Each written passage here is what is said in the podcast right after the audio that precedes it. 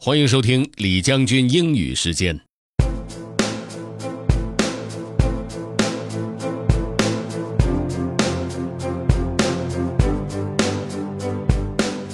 关于如何交友，从各种媒体和媒介上面都可以得到很多的信息。今天呢，李将军给大家分享的是一个来自于 Leo Babauta 他写的一段为孩子写的 How to Make Friends。Have fun. How to Make Friends, Part 3 by Leo Babauta. Be authentic. Don't try to show off. All of the above recommendations might seem like I'm recommending that you be someone you're not.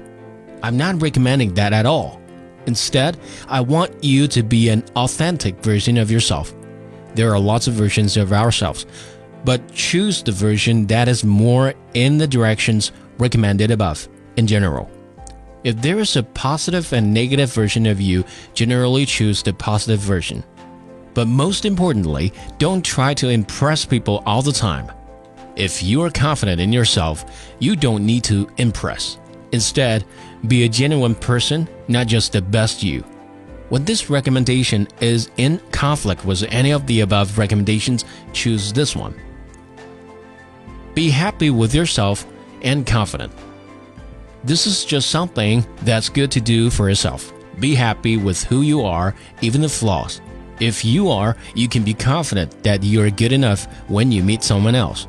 People generally don't respect someone who is constantly harsh on themselves. How can you learn to be happy with yourself? That's a whole other post. But in general, become aware of any tendency to be harsh and critical of yourself and don't let yourself stew in those kinds of thoughts. Start to see the good in yourself, the genuine heart and caring nature, and let that be the story you tell yourself about yourself. I don't claim to be an expert at any of this, but this is what I believe to be true right now.